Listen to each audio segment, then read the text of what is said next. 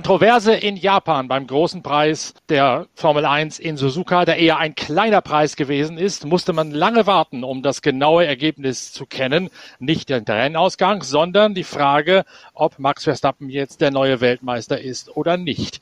Der Grund dafür ganz offensichtlich eine nachlässig formulierte Regelnovelle nach dem Eklat von Spa im Regenrennen da vor ein paar Jahren, als es nur wenige Runden gegeben hat und die Fans sich verschaukelt gefühlt haben. Jetzt hat man ganz offensichtlich eine Besonderheit außer Acht gelassen beim Ausformulieren des Regelwerks und hat damit für eine unglaubliche Unsicherheit und letztlich auch für eine mathematische Fragwürdigkeit gesorgt gibt also jede Menge aufzuarbeiten, jede Menge zu besprechen nach dem großen Preis von Japan. Machen wir schnell im Pitcast dem Podcast eurer Lieblingszeitschrift Pitwalk. Ich bin Norbert Okenga und heiße Inga Stracke. Herzlich willkommen als unsere Formel 1 Reporterin und Expertin am anderen Ende der Leitung. Das Rennen, Inga, stand im Zeichen von einem Regenschauer, der immer schlimmer geworden ist und von einem ganz frühen Abbruch, weil nämlich Carlos Sainz sich in die Reifenstapel gedreht hat und dem ganzen Kuddelmuddel Pierre Gasly im Alpha Tauri noch eine Werbe ein Werbeplakat, eine Werbe, ein Werbeaufsteller mitgenommen hat.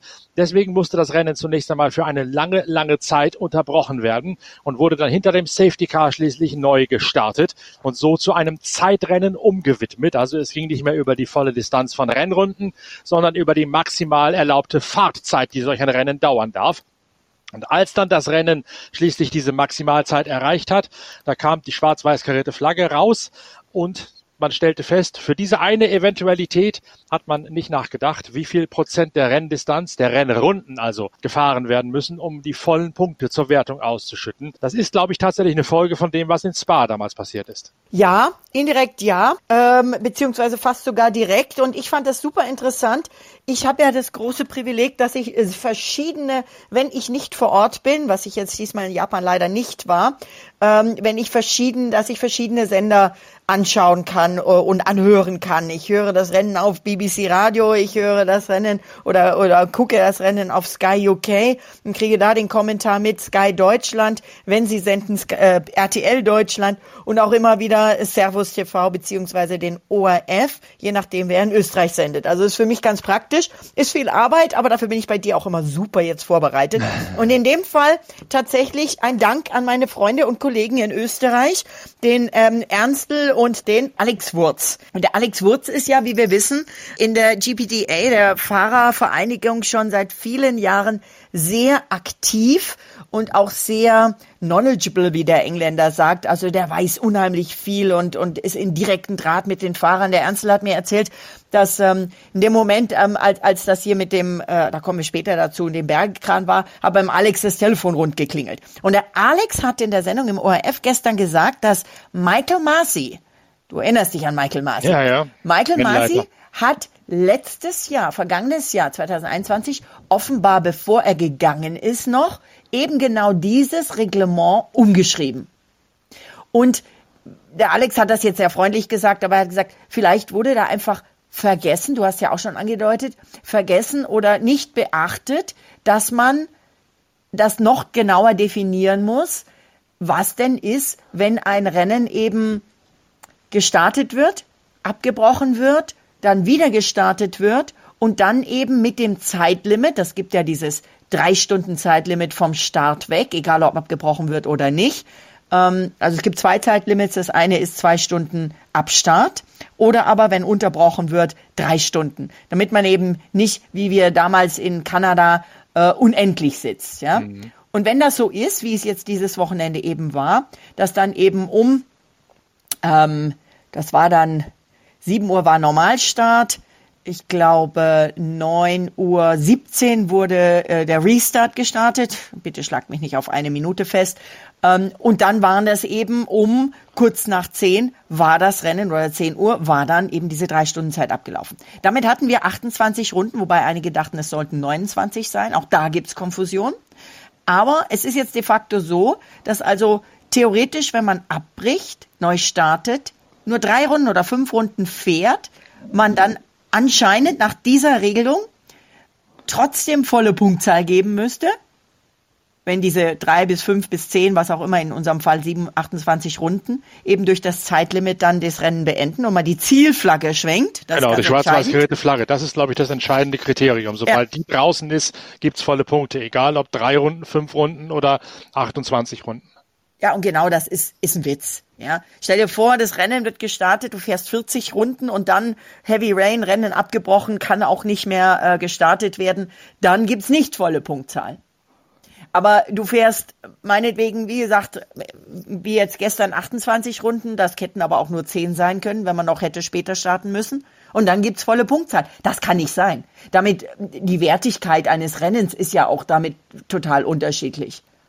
Also da geht, in der Tat, wie du gleich am Anfang gesagt hast, da wurde ein Fehler gemacht im Reglement. Und der Alex Wurz sagt ganz klar, das ist so kompliziert, das muss vereinfacht werden. Das muss hier wirklich mal klarer und einfacher gemacht werden und da arbeiten die wohl dran. Das gilt aber ja eigentlich für das ganze Formel 1 Regelbuch, das mittlerweile dermaßen aufgebläht und verkopft ist, dass man sagen muss, das mal tatsächlich einmal zerreißen und neu formulieren, dann hast du wahrscheinlich viele Eventualitäten und viele Diskussionen nicht mehr, die momentan diese ganze Formel 1 ja dann in, wie in solchen Fällen auch ein bisschen lächerlich machen. Ja, also ich habe jetzt hier zum Beispiel, du kennst auch den lieben Ben Hunt, die äh, Sun in England, das ist jetzt ein, ähm, eine Zeitung, die jetzt vielleicht nicht unbedingt die ähm, äh, allerseriöseste ist, sage ich mal, aber der Ben ist ein guter Rechercheur und der hat jetzt auch so einen Kommentar geschrieben und er schreibt tatsächlich hier auch, was das Schlimme hier an der Sache ist, ist, das Regelwerk ist von der FIA. Und ähm, das ist FIA allein. Auch die Rennleitung ist FIA. Die laufen ja auch in FIA Shirts rum, nicht in Formel 1 Shirts. Mhm. Und das Bashing in den Social Media und bei den Fans geht jetzt aber auf die Formel 1. Weil sie sagen, kriegt die Formel 1 das nicht auf die Reihe. Und der Ben sagt eben hier, deswegen zitiere ich ihn, ähm, der sagt, dass das hier seiner Meinung nach vielleicht auch auf eben diese sagen wir mal, aktuell nicht so ganz so große Freundschaft. Er schreibt es ein bisschen deutlicher. Er schreibt rapidly deteriorating relationship. Ähm, also offensichtlich sind die Liberty Media, also die Formel 1, mit Stefano Domenicali an der Spitze und dann der, der Governing Body, die FIA, im Moment sich nicht ganz so freundlich. Und ähm, wir haben ja schon mal drüber gesprochen, dass die FIA eigenmächtig ähm, den äh, Kalender früher bekannt gegeben hat und somit die Formel 1 und ihre Teams einen auch deutlichen finanziellen Nachteil hatten. Und es ist noch nie so gewesen. Und in dem Fall ist es jetzt halt auch so, dass ähm, ja, die FIA hat das Regelwerk, die Formel 1 kriegt die Schelte. Lass uns das Ganze versuchen, chronologisch abzuarbeiten. Start, Unfall von Carlos Sainz direkt nach dem Start, Aquaplaning in dem Kuddelmuddel drumherum. Äh, gibt's dann auch noch dieses kuriose Bild, wo Pierre Gasly seine, seine Werbebande da abräumt, fährt, der fährt zurück an die Box. Da ist das Rennen noch offen. Kurze Zeit später wird das Safety Car rausgelassen, fängt das Feld ein, um eben das Chaos mit Carlos Sainz und einem Williams, der da auch gestrandet war, zu lüften und die ganzen Trümmer von der Bahn zu kriegen. Da ist Pierre Gasly allerdings bereits in der Box, holt sich neue Regenreifen und hetzt dann dem Feld, das hinter dem Safety Car fährt, noch hinterdrein, um Anschluss an den Schwanz der Safety Car Gruppe zu finden. Genau in dieser Phase ist bereits äh, das, das Safety Car draußen, wie gesagt, und die, lassen die Rennleiter ein Bergefahrzeug auf die Bahn, um an der Unfallstelle für Ordnung zu sorgen. Das Feld wird langsam vorbeigeführt an diesem Bergefahrzeug. Gasly allerdings kommt mit Vollschuss von hinten heran, weil er eben Anschluss an die Spitze sucht und fühlt sich natürlich zu Recht sofort erinnert an das, was an eben dieser Rennstrecke mit Jules Bianchi passiert ist, nämlich dass der auch in ein nicht richtig gesichertes Bergefahrzeug gekracht ist und dann nach einem langen Schädelhirnkoma daran schließlich verstorben ist. Gab es viel Diskussionen nachher, wieso jetzt wieder in Japan, wieso wieder ein Kran Warum hat da keiner aufgepasst? Warum wäre dasselbe fast wieder so schlimm passiert, nämlich dann, wenn Pierre Gasly da tatsächlich reingefahren werde? Wie konnte es dazu kommen? Gibt es mittlerweile eine Erklärung? Also das wird untersucht, da wird man jetzt nachschauen, aber die Erklärung von der FIA war relativ klar und einfach. Die haben nämlich gesagt, laut Reglement ist es so, wenn, und es war ja in dem Fall, es war ähm, da darf ich jetzt nochmal den Alex Woods zitieren, der hat sich gewundert, warum er nicht dieses Virtual Safety Car eingesetzt hat, das dafür ja genau dafür erfunden wurde und geschaffen wurde. Da war er wohl auch beteiligt mit dran. Aber ähm, es war doppelgelb. Doppelgelb heißt deutlich langsam fahren. Und es war dann schon rot. Also in dem Moment, als es wurde rot, kurz bevor, Bruchteilsekunde bevor Gasly an diesem Bergekran vorbei, Bergetraktor vorbeifuhr. Ähm, das hat er, hätte er auf dem Lenkrad sehen müssen, äh, hätte er auch an der Strecke sehen müssen, aber es war ja eine unglaublich schlechte Sicht. Und er war, und das hat die Rennleitung auch beschlossen, er war zu schnell.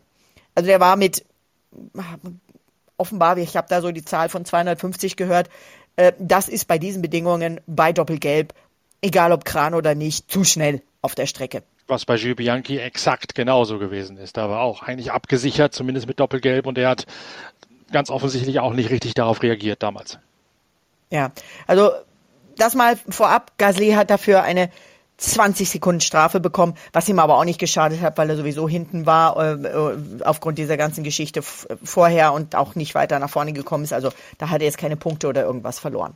Ähm, das ist mehr so eine, eine, eine Schelte, sage ich jetzt mal. Mhm. Was aber war, dass sich äh, während des Rennens eben ähm, schon die Fahrer, es war ja dann der Abbruch, die haben die Gasly allen voran, aber auch Vettel äh, und andere Fahrer, äh, auch ähm, Leclerc, äh, der sehr emotional reagiert hat nach dem Rennen, die sich alle aufgeregt haben, gesagt, das geht nicht. Auch Paris hat in den Social Media bei Twitter geschrieben, ich will nie wieder bei solchen Bedingungen auf der Strecke ein Bergefahrzeug sehen. Also da haben sich alle Fahrer aufgeregt und auch da haben sie den Alex Wurz angesprochen und auch da ähm, wollen die jetzt was tun. Die vier hat jetzt auch uns eine WhatsApp geschrieben, dass sie äh, sich das sehr ernst nehmen, was die Fahrer sagen, was tun. Aber nochmal zurück auf deine Frage. Laut Reglement ist das erlaubt.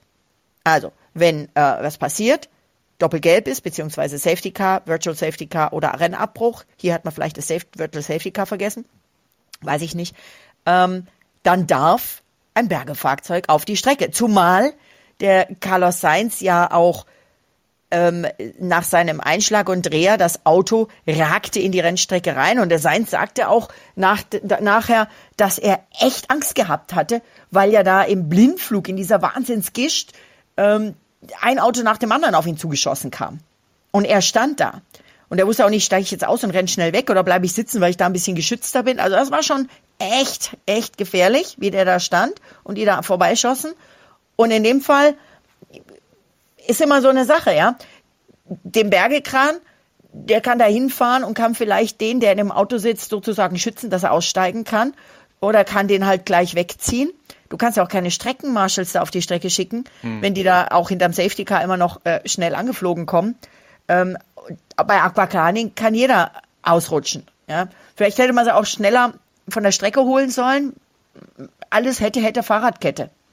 Ich denke, die werden jetzt sich beraten und werden dann eine Lösung finden, dass man eben sagt, okay, dann gehen wir halt konsequenter mit Virtual Safety Car rein in so einer Situation, weil das echte Safety Car so schnell gar nicht auf dem Kurs sein kann. Die braucht ja eine Runde, bis es dann die eingesammelt hat.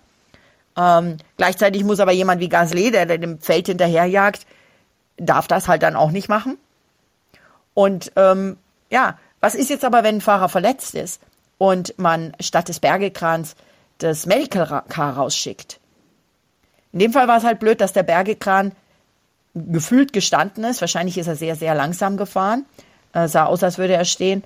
Und so ein Medical Car ist halt schneller. Aber auch das, also ich denke, da muss man auch A, sich zusammensetzen, diskutieren, gucken, was man macht und dann eben ein klares, unkompliziertes Reglement finden.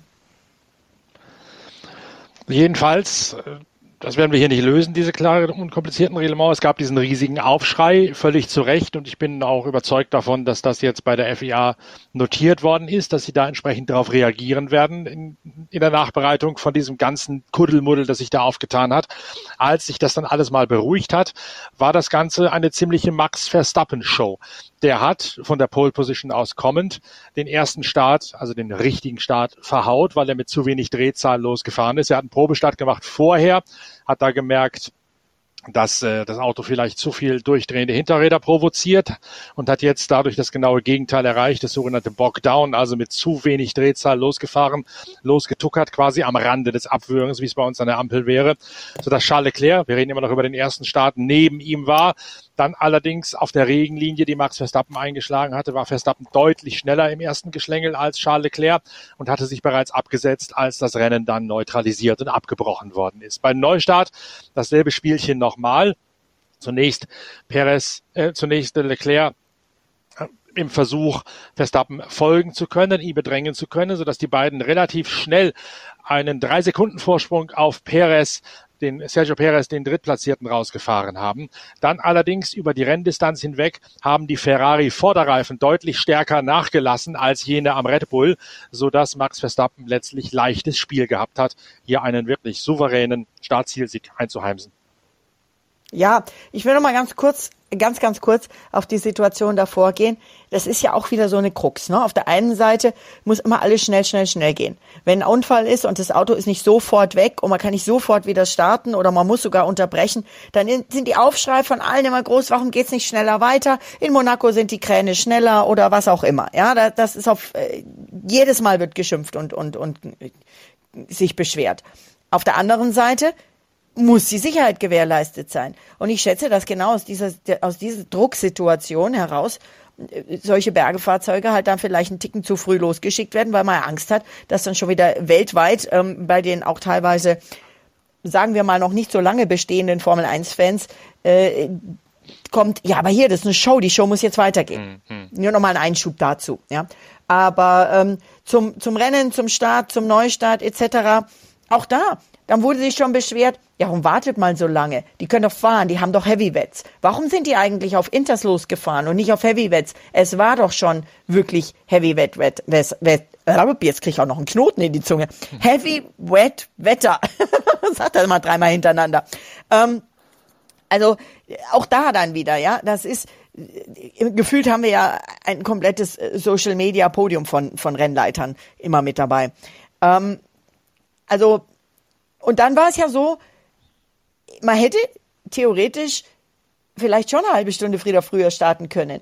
Man hätte aber auch eine halbe Stunde später starten können oder eine Viertelstunde, denn als es wurde ja eine erste Startzeit gegeben und dann wurde nochmal noch verlängert. Es gab diese 10 Minuten Warnung und da hat es auch nicht viel mehr, weniger geregnet als vorher. Aber man hat dann sich entschieden, weil unter anderem Lewis Hamilton auch äh, gefunkt hat, man hat sich entschieden zu sagen, okay, ähm, wenn jetzt das ganze Feld hinter dem Safety Car mit einem rollenden Start beispielsweise erstmal ein paar Runden dreht, mit diesen Heavyweight-Walzen kriegen sie die Strecke gleich mal ein bisschen trocken gemacht. Mhm. Und das, äh, das war im Prinzip der Grund. Und dann hat Sebastian Vettel zu Recht Mann des Rennens, ich hoffe, du hörst meinen Beifall, ja. ähm, hat Sebastian Vettel der hatte, der, der war, hat ja nichts zu verlieren. Er ist ja beim, beim ersten Start mit Alonso an, aneinander geraten und hatte Aquaplaning und war dann irgendwie, ich glaube, 18. oder so, also letzter. Und ähm, hat dann gepokert und ist auf die Inters gegangen, als noch kein Mensch daran gedacht hat.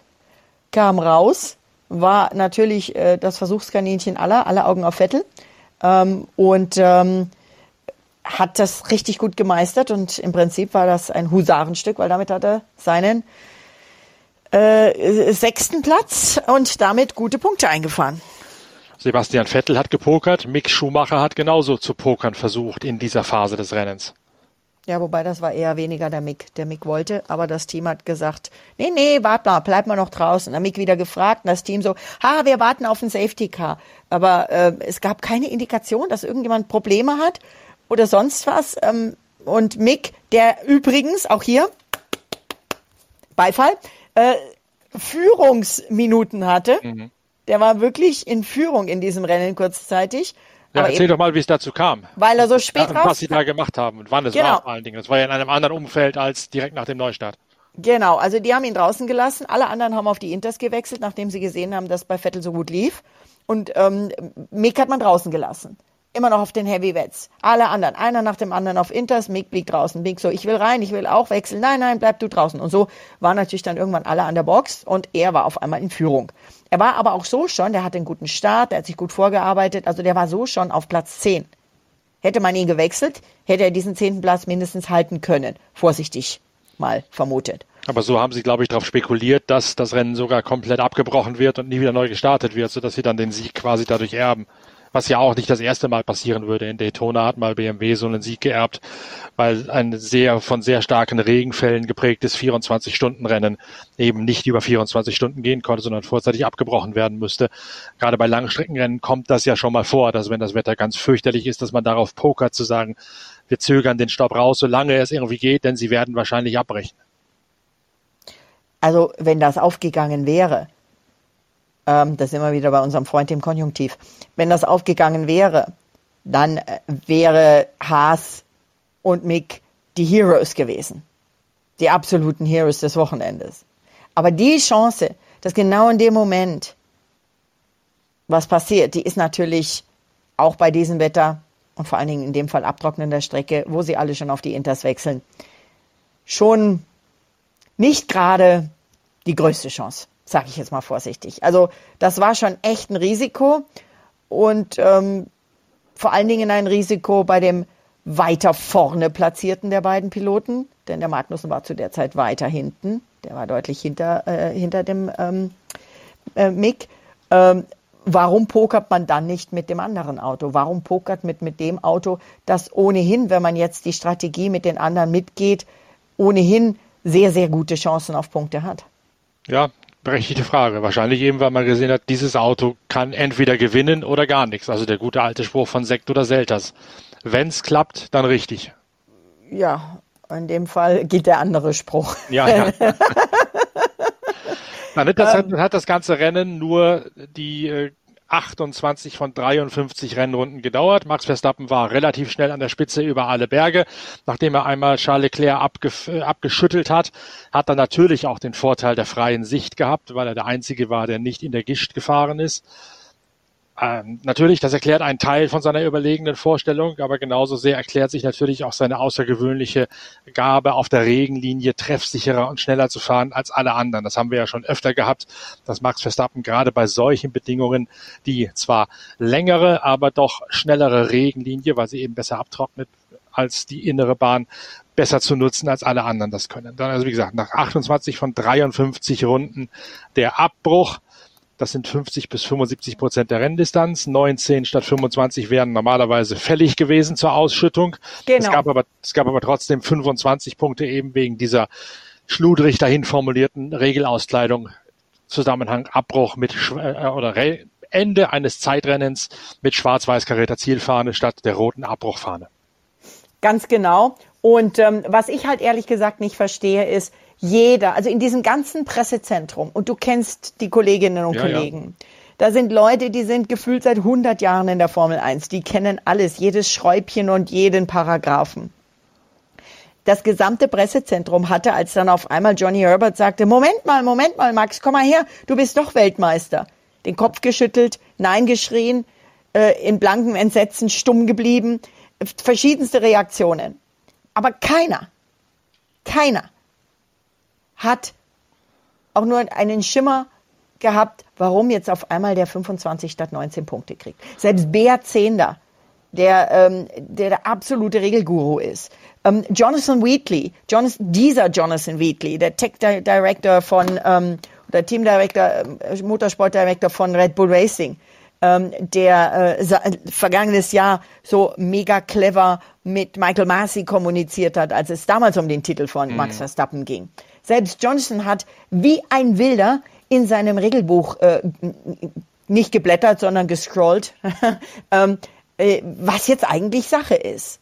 Ähm, auch Minuten später in dem Cooldown Room sagte Max Verstappen noch, äh, ja, der hat mir da gestern, der hat eben gerade gesagt, dass ich Weltmeister bin, aber reicht doch nicht von den Punkten. Nee, das, äh, ich glaube das noch nicht. Ja? Es waren sogar einige Fahrer, die dann auch noch gesagt haben, es waren doch viel zu wenig Runden. Wir haben eine Runde zu wenig gefahren. Auch darüber gab es Diskussionen.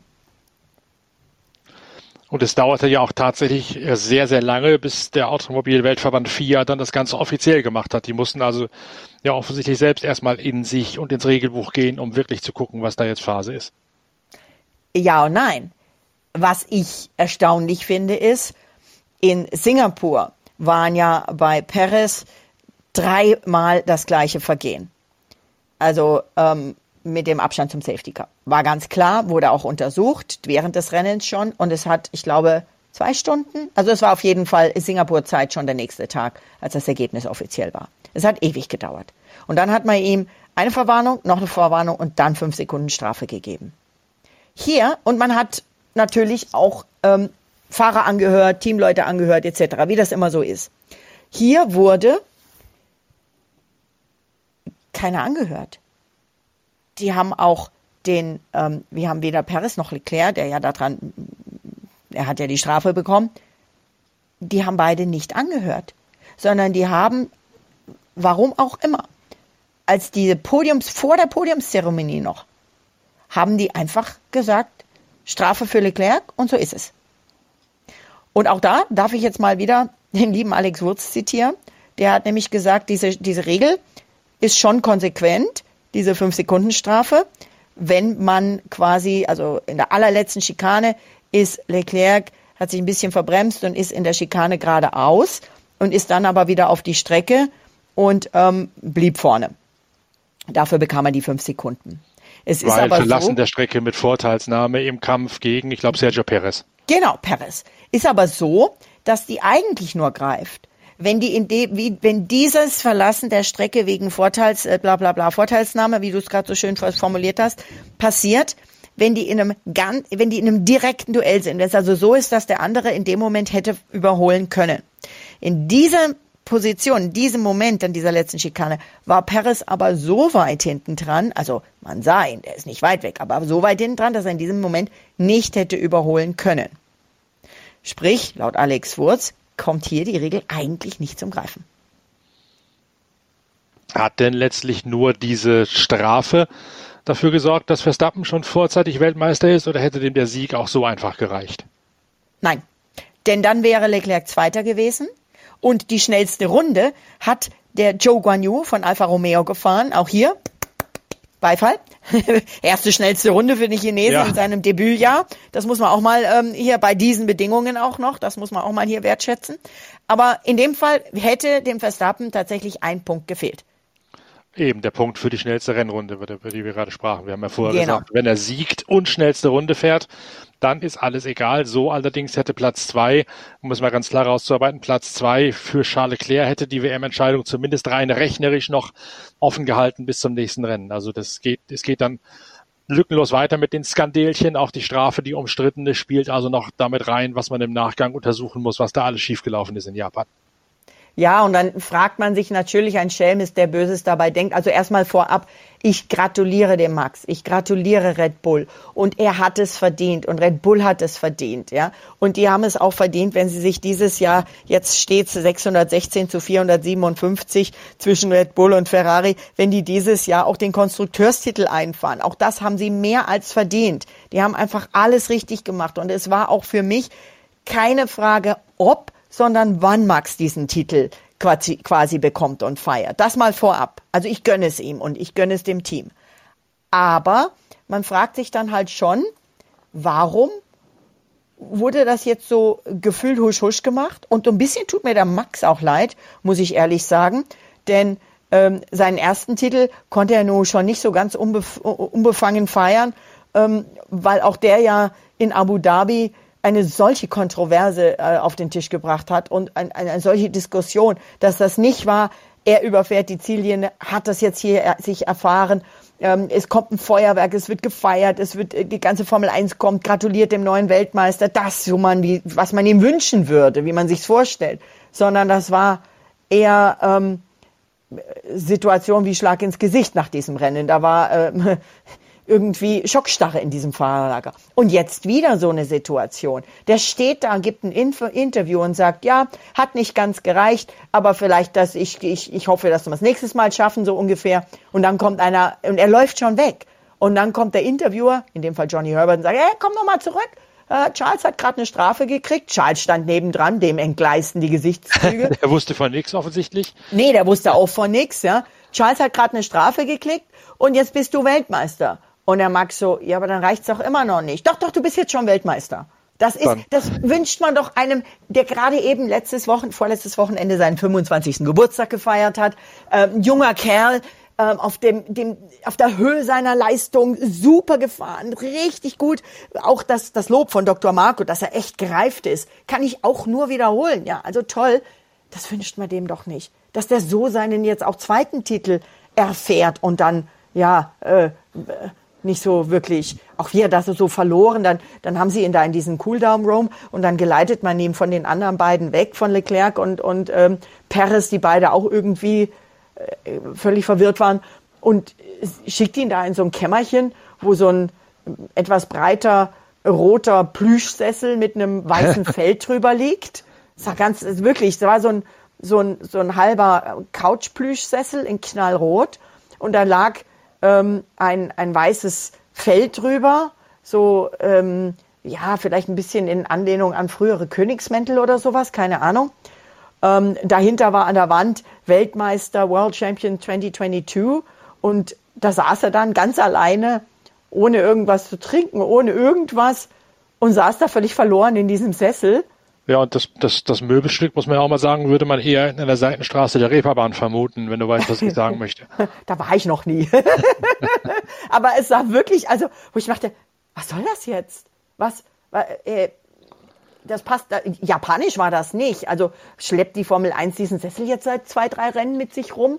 Ähm, die Idee, sowas, so eine Thron zu machen, einen Weltmeister zu thronen, das finde ich ja cool. Finde ich eine super Idee. Aber, äh, aber das war alles irgendwie komisch. Und da hat er mir, ehrlich gesagt, hat er mir leid getan, weil ich ihm jetzt gerade nach dem letztjährigen Titel gewünscht hätte, dass er einfach mal ja, dass er während des Rennens die Spannung steigt, ich gewinne jetzt das, ich fährte über die Ziellinie, ja, ich hab's gewonnen. So Funksprüche wie damals Christian Horner, Horner an, an, an Sebastian. Ja, ja. Ja, Sepp, you are two times world champion, you made it. Und Sepp schreit in den Funk. Sowas wünscht man ihm, oder? Ja, das Ganze hatte den Dünkel eines Unwürdigen, ohne dass Max Verstappen irgendwas dazu gekonnt hätte. Ja, also ich hoffe, dass sie dass sie jetzt sich dann den, den Konstrukteurstitel äh, auf eine, in Anführungszeichen, normalere Art sichern und das dann richtig ausgelassen feiern können, weil ähm, auch den haben sie sich mehr als verdient.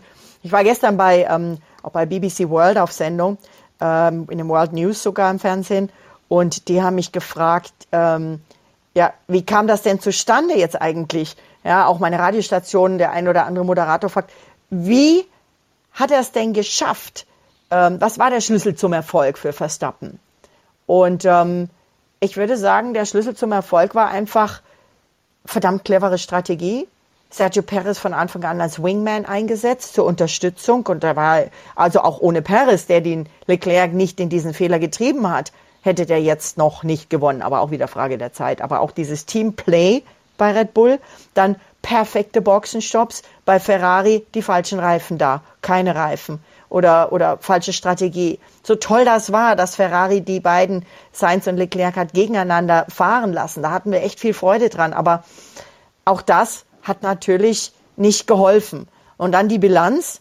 Charles Leclerc, neunmal Pole Position, nur drei Siege. Der letzte Sieg von Leclerc, Österreich vor der Sommerpause. Für Verstappen äh, ist es der zwölfte Sieg. Und der hatte, glaube ich, viermal Pole Position. Müsste jetzt nachgucken, aber ich glaube, es waren vier.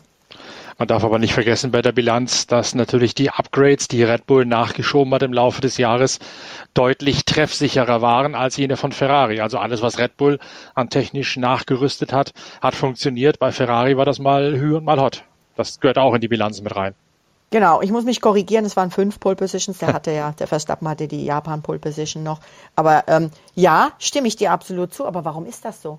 Warum sind die Upgrades bei Red Bull tippitoppi und warum ähm, bei Ferrari, warum läuft es da nicht? Ähm, vielleicht liegt das an der gesamten Orga der Italiener, ich weiß es nicht. Mir tut Leclerc leid, denn ähm, der wurde ja nach den ersten drei Rennen gehypt ohne Ende ähm, und ähm, gefühlt lief da tägliches Stage Diving für Leclerc äh, in Italien und ähm, wurde dann nur noch, ja, äh, viel aus, muss das Auto überfahren, um überhaupt irgendwo hinzukommen. Aber nochmal was anderes, weil du sagst Upgrades und so. Weißt du, wovon, über was wir am Anfang ja täglich geredet haben und jetzt ist das Wort schon ganz lange nicht mehr gefallen? Und zwar? Mein, mein Lieblingstier der kleine, wie hieß er denn? Der kleine, ähm, der kleine, ähm, ha, der kleine Fisch im Wasser. Wie heißt er denn noch gleich? Der Schweinswal, der kleine Schweinswal, genau. Was hat es damit noch auf sich gehabt? Ich erinnere mich dunkel. Porpoising. Porpoising. Äh, genau, richtig, stimmt, richtig, richtig. Mario Andretti und sein Schweinswal, so war's. Ja, über Porpoising redet kein Mensch mehr. Seit, seit vielen Rennen. Ist weg. Kein Thema mehr. Ja, wo ist Aber es geblieben? Wo ist es geblieben? Technisch gelöst. Also hat die Regelnovelle, die die FIA da gemacht hat, mit dazu beigetragen, dass Ferrari auf dem falschen Fuß erwischt worden ist? Ist ja auch eine dauernde Theorie, die rum, äh, rum, rumwabert im Fahrerlager, dass Ferrari am meisten unter dieser Direktive gelitten hat, um das Porpoising, das Pulsieren wegzukriegen. Wobei sie sich ja eigentlich mehr gegen Red Bull als Ferrari in Anführungszeichen gegenrichtet. Also sie richtet sich mehr für Mercedes. Ja, sagen wir es mal klar. so. Apropos, ähm, heute, also während wir jetzt sprechen, tagen die quasi. Und ähm, heute soll es die, die zum Thema Budgetcap und ähm, äh, Strafe oder nicht geben. Hat Red Bull, hat Aston Martin eine Verfehlung, einen Breach des Reglements dieses 145 äh, Millionen Dollar ähm, Caps in 2021 äh, begangen oder nicht? Auch das steht noch auf dem Tisch. Aber das werden wir im nächsten Podcast lösen müssen, genauso wie auch die Frage nach der Zukunft von Mick Schumacher, die ist nämlich auch immer noch offen. Genau, damit haben wir zwei starke, wichtige Themen. Ich drücke dem Mick ganz fest die Daumen. Ich könnte mir gut vorstellen, dass er, also er war sehr, sehr bedeckt zu der Frage, warum um Himmels Willen er so spät die Reifen gewechselt hat, dass er dann vom Platz 10 auf ähm, am Schluss dann 18 beziehungsweise mit der Strafe von Gasly jetzt 17 zurückgefallen ist, hat er gar nichts gesagt, sagt er, ja, ähm, war halt so. Ja, also sehr, sehr, sehr bedeckt. Ähm, wenn du weißt, dass du von dem Team weggehst, dann sagst du es vielleicht anders, um, um dich selbst auch reinzuwaschen von dem Ganzen. Denn das ist eine Teamentscheidung, es war keine Mick-Entscheidung. Mhm. Also der, der geht nicht hin und sagt, ich bleibe jetzt draußen. Der hat ja auch im Funk gesagt, warum holt er mich nicht rein. Ähm, aber ähm, auf der anderen Seite, äh, ich könnte mir so gut vorstellen, der wäre bei Jos Capito richtig gut aufgehoben bei Williams, glaube ich. Und das ist ja nun seine einzige realistische Chance. Aber ich glaube auch, private Meinung, eine sehr große Chance. Ja, äh, da hängt dann immer noch das Thema Ferrari, Ferrari Akademie drin. Und da hat ja wohl Binotto auch irgendwie so quasi schon zwischen den Zeilen zu unseren italienischen Kollegen gesagt, ja, ja, also wir überdenken das sowieso gerade alles. Und dann, da sollten wir vielleicht mal einen extra Podcast drüber machen, vielleicht können wir ja auch mal den Timo Rumpfkeil da dazu rein, reinholen. Das äh, große Thema Nachwuchsförderung, ähm, Nachwuchsunterstützung, Young Drivers Academies, das für mich ähm, wirklich dieses Thema einen Deckel aufgemacht bekommen hat mit dieser ganzen Piastri-Geschichte. Ja, aber das ist dann tatsächlich ein, eine Expertenrunde, die wir mal wieder einberufen sollten, zumindest mit Timo Rumpfkalter, der was sicherlich viel dazu sagen kann mit seiner Rolle als Teamchef von Team Motopark, also von einem der besten äh, europäischen Nachwuchsformelrennställe überhaupt. Ich würde sagen, für heute lassen wir es dabei bewenden und beobachten das Geschehen hinter den Kulissen. Allen voran natürlich diese Entscheidung in Sachen Budget Cap, also in Sachen Regelbruch bei der Etat-Obergrenze und hören uns dann rechtzeitig wieder mit der nächsten Ausgabe von Pitcast, dem Podcast eurer Lieblingszeitschrift Zeitschrift Pitwalk, wenn wir auf den nächsten Grand Prix vorausblicken und hinter die Kulissen blicken von der Budget Club Geschichte. Wir machen derweil die neue Ausgabe unserer Zeitschrift Pitwalk fertig mit einem Artikel über Carlos Sainz Junior bei Ferrari mit einem Artikel bei Williams hinter den Kulissen Formel 1 mäßig das Ganze. Da ist diese Woche auch schon Redaktionsschluss. Also es gibt jede Menge Arbeit und es gibt jede Menge Vorfreude auf die neue Ausgabe unserer Zeitschrift Pitwalk. Bis zum nächsten Mal. Danke, dass ihr dabei gewesen seid. Euer Norbert Okenga.